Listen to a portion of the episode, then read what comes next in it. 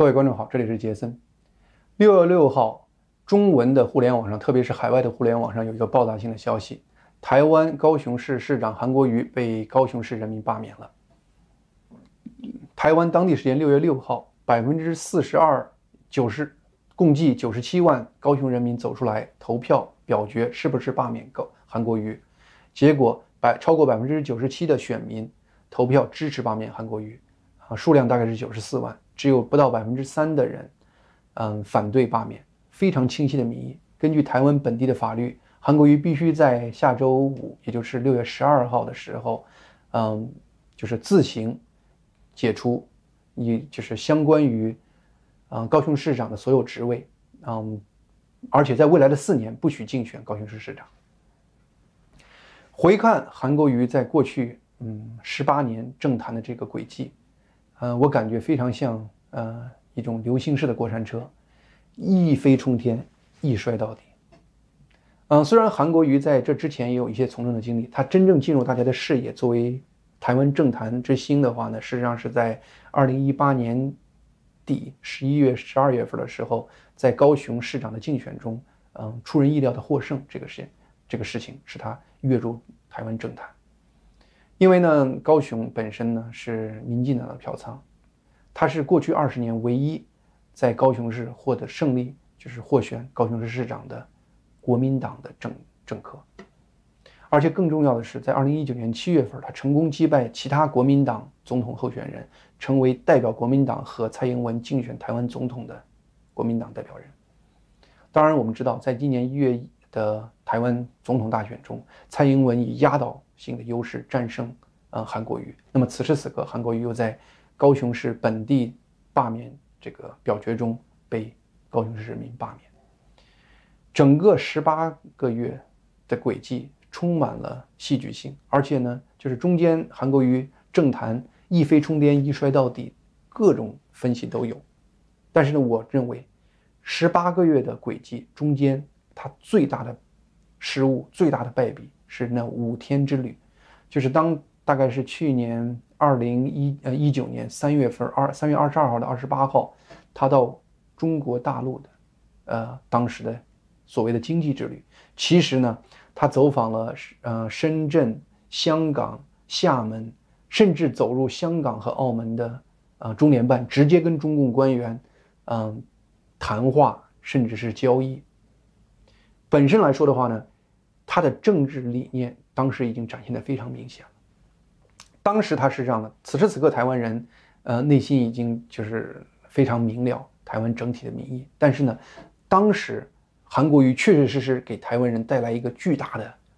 未来不可知的一个冲击。有人说呢，韩国瑜是一个政治闹剧的一个啊角色，但事实上我说不是这样子的。韩国瑜有他的历史使命，他呢。以一个势不可挡的台湾政坛新兴的这样的一个身份，又有一个毫不含糊的跟中共合作这样的一个政治理念，在台湾人面前摆下一个历史性的一个测试题，就是在中共的高压下，台湾人是要有摔倒的危险站着，还是以安全的方式跪着？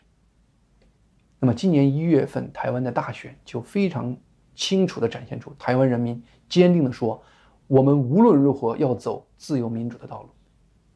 这样的一个选择随之而来。我们现在看到了台湾从经济到疫情防治的效果，到整个社会的嗯团结一致，到整体国际大环境，台湾人豁然走入一个新的天地。所以说呢，韩国瑜完成了他的历史使命。当然了，就是呢，韩国瑜整个这个，你可以把它这个韩国瑜这个现象，它实上呢。又可以就是让让我再次看到一个社会运行的一个规律。我是就是理工科出身的，我经常会想用一些量化或者说一些规律性的方式来看，呃，社会运行的方作运行的这种呃角力的方式。呃，牛顿第三定律说，作用力与反作用力相等，同时呃作用方向相反。当你有韩国瑜这样一个亲共的力量，以政坛明日之星势不。可不势不可挡的方式冲击，嗯，日就是整个台湾，嗯，政坛的时候，那么它会相应的产生一个反作用力，就是就是激起民众的思考，相应的话呢，挑起一个民意。这个民意事实上呢，就是台湾大选的结果。事实上呢，就是当然中国的五行学说金木水火土中间有一个相生相克理，也是这么一个概念。就是说呢，当一个事物产生以后，它会衍生出另外一个事物，那么这个事物随之连锁反映出产生的新事物，会反作用于最开始那个事物，又克制最开始那个事物。就是当然我这个就是有点那个哲学性，但是呢，你去看的时候，它这样子一个状态，这样的一个规律，几乎在各个国家这个社会运作中都有体现。我们回过来拿美国做例子，二零一六年美国总统大选，川普一个政治素人，一个纯纯的商人，居然变成美国总统，让全世界震惊。那么川普事后说的话呢？说八年奥巴马执政，事实上是我当总统的一个主要原因。其实他说的事实上是有道理的。我们知道，在奥巴马执政期间，他跟媒体关系非常好，整个所谓的主流媒体跟奥巴马。就是互相称赞，而且的话呢，整个嗯，就是奥巴马的一些潜在的理念和一些主流媒体的理念，从社会价值观各方面，就是说呢，非常的默契。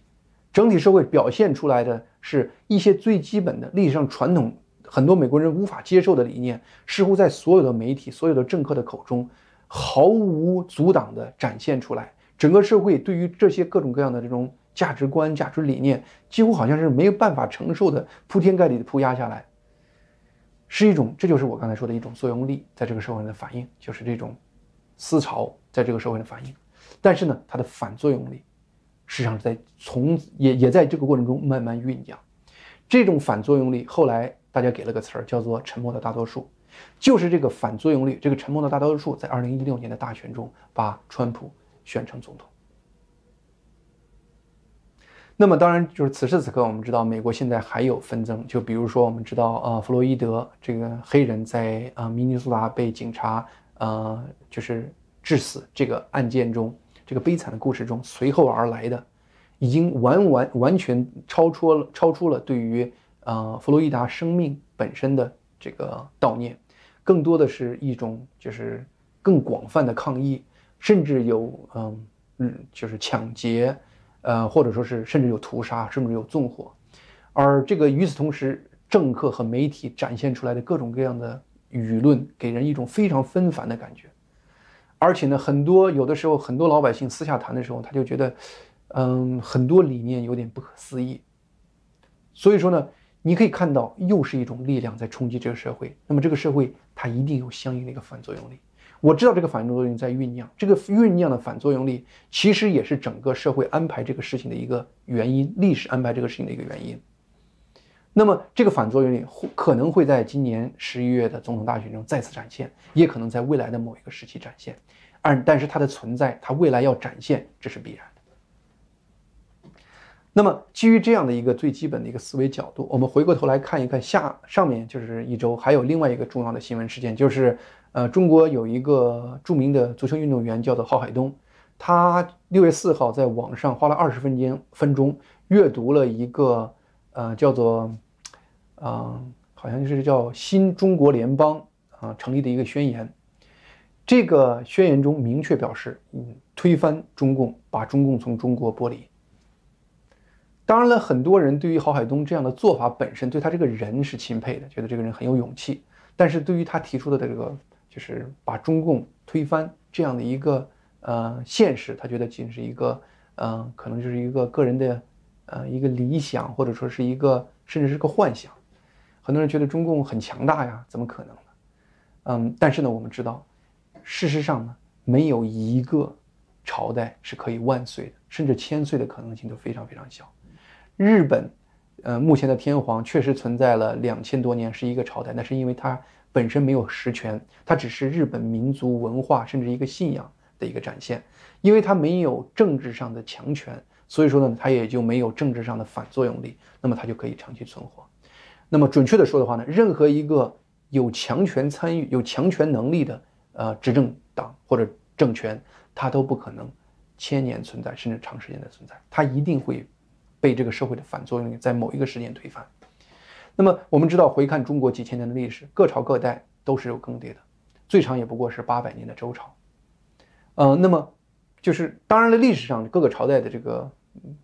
更迭，主要是来自于两个方面，一主一个是你如果是基于当时中国所居住的那个民族以那个为主体角度来说的话呢，一个是来自于外族的入侵，比如说西周，比如说晋，比如说啊宋，比如说明，他们的这个呃王朝都是呃在外族的入侵中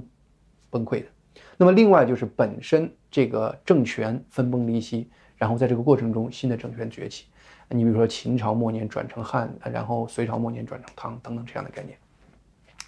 当然了，就是目前整个社会的话呢，它呃对于土地创造财富其实已经不重要，所以说呢，各国兵争天下这样的历史欲望已经没有了。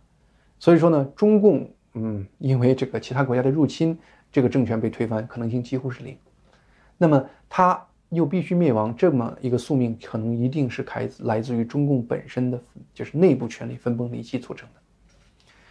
有人说了，这这这这个就是正更证明，现在中共可能就是嗯，倒台的可能性很很小了，因为中共现在控制力很强呀，呃，利用就是军队、各级官员、警察，包括高科技，全面控制中国人的一丝一动，呃，甚至就是说呢，比以前控制还严，怎么可能就是说呢，有有什么这个分崩离析的可能性？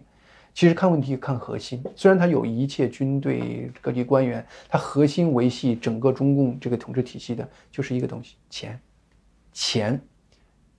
他钱就是他整个管理体系的润滑剂和粘合剂。所以说呢，你要看这个问题的话呢，你就得看钱这个问题。中共到底这个钱这个问题，他能掌控的多好？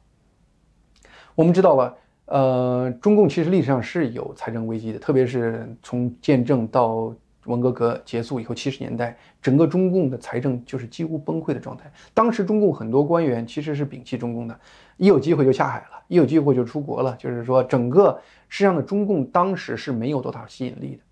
但是呢，中共非常巧妙的，就是利用了就是国际社会对它的支持。从九十年代，特别是二零二零呃二零零二年进入世贸以后，中国中国经济 GDP 高速发展，而中共的财政收入。又是 GDP 增长速度在长时间都是超过 GDP 增长速度的一倍到两倍的这个状态，在更高速的增长。那么中共这个体系就聚集了巨大的财富，通过中国老百姓创造的 GDP，他自己揽去揽到了更大的财富。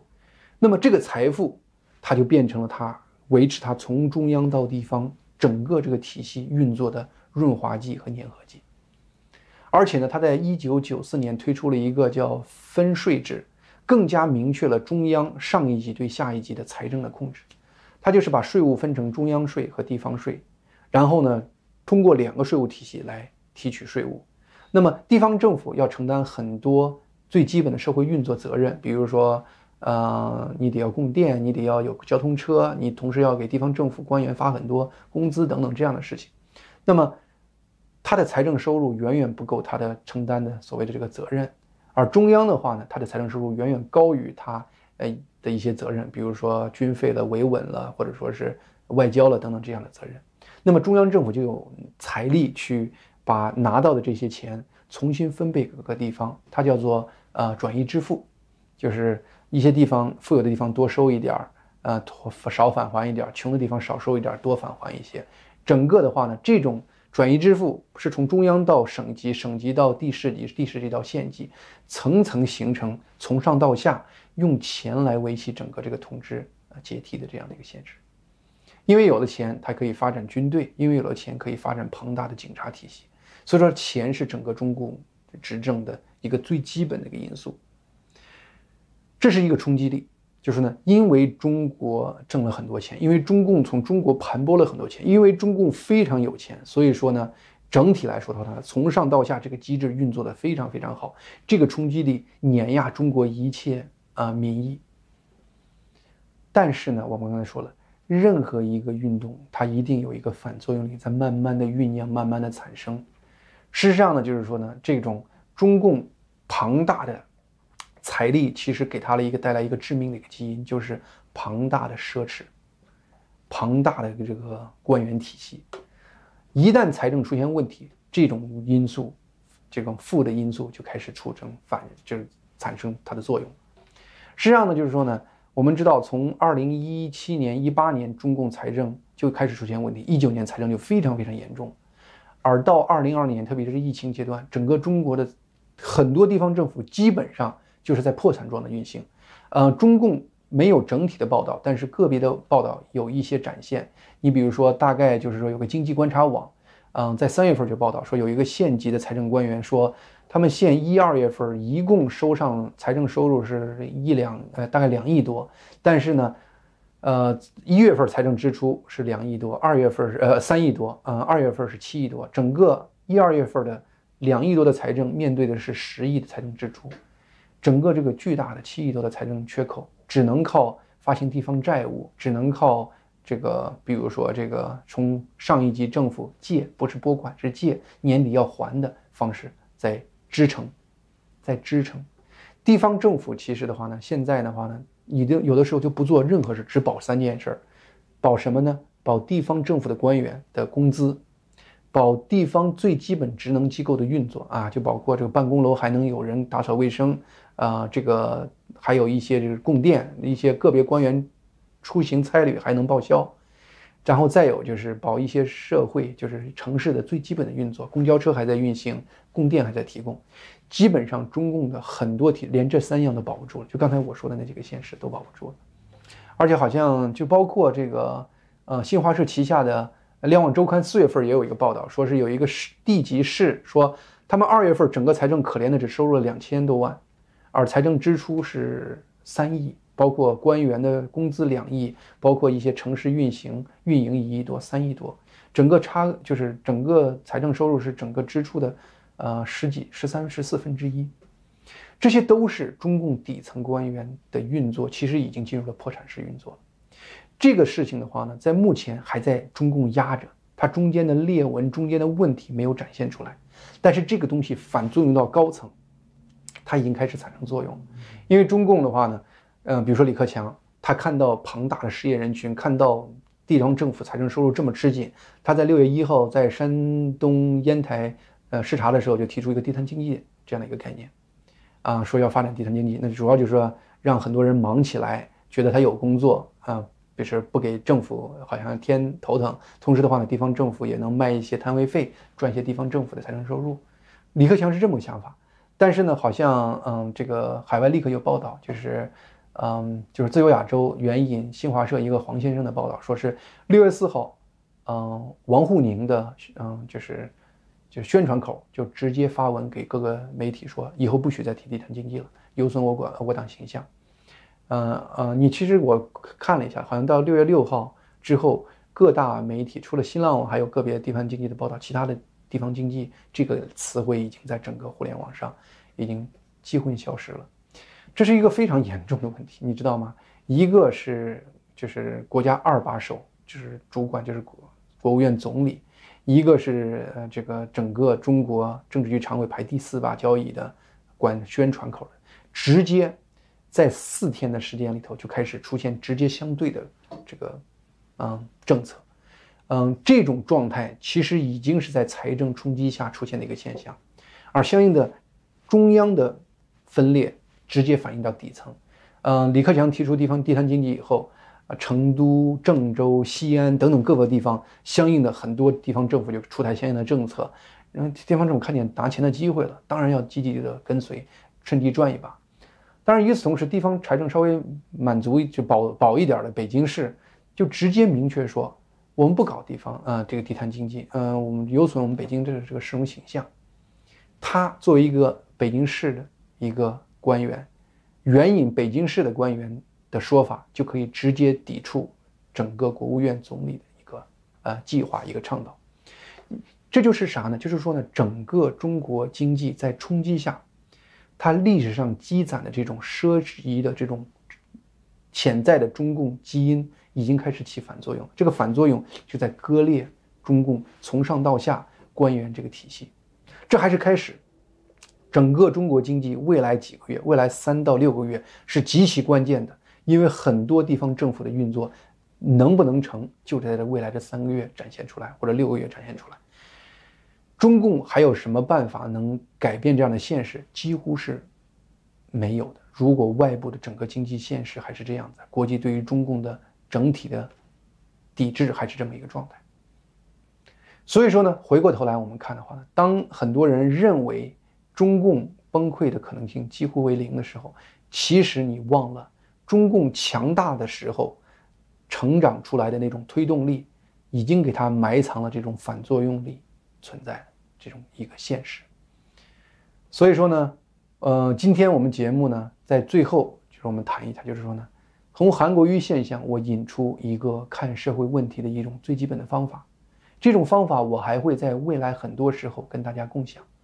嗯，当然了，很多时候我们也希望更多的通过一些量化的方式，更准确的描述、预测一些未来事情发展的呃时间线。好，今天节目就到这里，我们下周再见。